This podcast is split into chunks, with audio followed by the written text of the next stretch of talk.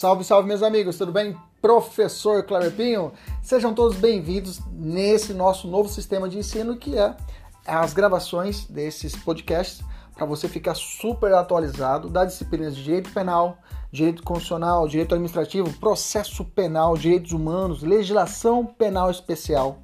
Tudo atualizado e focado para o seu concurso público e exame de ordem e, além disso, gratuita. São aulas completas. Inclusive, você pode assistir essas aulas pelo YouTube, no nosso canal, professor.kleberpinho. Kleberpinho com K. Fique à vontade, compartilhe, curta, nos ajude a engrandecer ainda mais o nosso canal. Um abraço, até mais, tchau, tchau!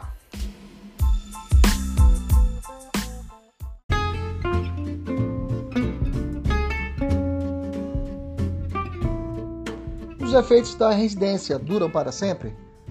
Ou seja, os efeitos da residência são perpétuos? Meu nome é Kleber Pinho, professor e mentor para concursos. Fique comigo nesse podcast para você tirar essa dúvida.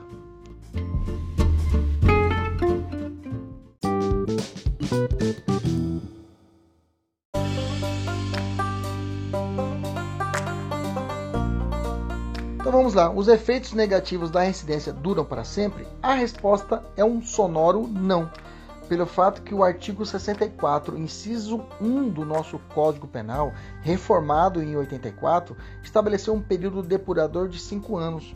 Nesse sentido, após a extinção da pena, se o sujeito não cometer, não surgir a ele nenhuma condenação no período de 5 anos, ele será considerado primário ele será considerado primário. Então, extinguiu a pena, tem um período de 5 anos. Eles chamam, a doutrina chama esse período depurador.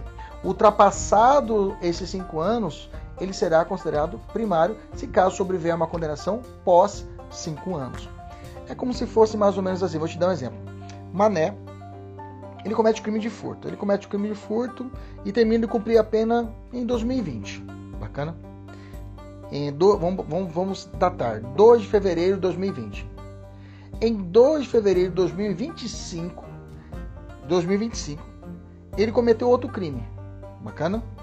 No julgamento desse segundo crime, é, Mané ele não poderá ser considerado reincidente porque já se passaram mais de cinco anos desde a data que terminou de cumprir a pena pelo primeiro crime, ok?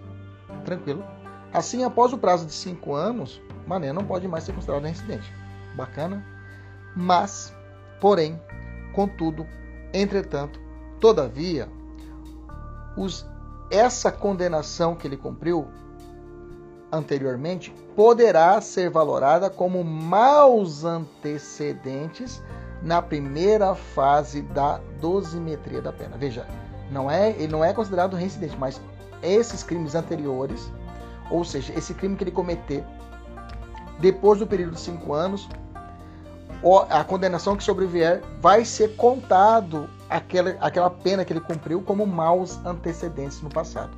Ou seja, no exemplo do Mané, aquele crime que ele terminou de cumprir a pena em 2010 será contado como maus antecedentes.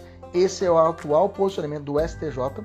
E o STF tinha posicionamento contrário, mas agora ele adotou esse entendimento com o julgamento do recurso extraordinário 593-818 de Santa Catarina, com a relatoria do ministro Roberto Barroso, que foi julgado inclusive em 17 de agosto de 2020. Na emenda trouxe a seguinte, é, a seguinte decisão, o seguinte pensamento da, é, da turma. Não se aplica para o reconhecimento dos maus antecedentes o prazo quinquenal da prescrição da reincidência, previsto no artigo 64, inciso 1 do Código Penal. Então nós temos o seguinte raciocínio, que para a reincidência o Brasil segue a teoria da temporariedade. E para os maus antecedentes, para os maus antecedentes, acolhe o sistema da perpetuidade. Bacana?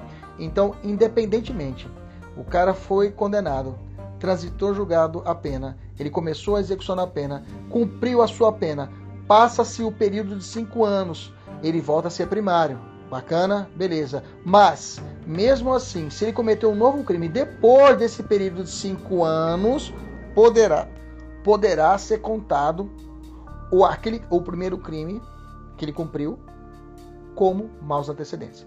O Brasil adota, então, para a reincidência, o sistema da temporariedade e para os maus antecedentes o sistema da perpetuidade. Tá? Só um detalhe final que teve um julgamento de um habeas corpus que inclusive foi da relatoria do ministro Gilmar Mendes e, e foi mencionado nesse julgamento desse, desse habeas corpus, inclusive o direito ao esquecimento embutido ao direito penal nessa seara, nesse conjunto, nessa análise da perpetuidade dos maus antecedentes. Um julgado bacana no HC 126-315 da segunda turma do STF. Deixa uma próxima situação, a gente faz um novo podcast só sobre esse julgado. Um abraço, até a próxima. Tchau, tchau.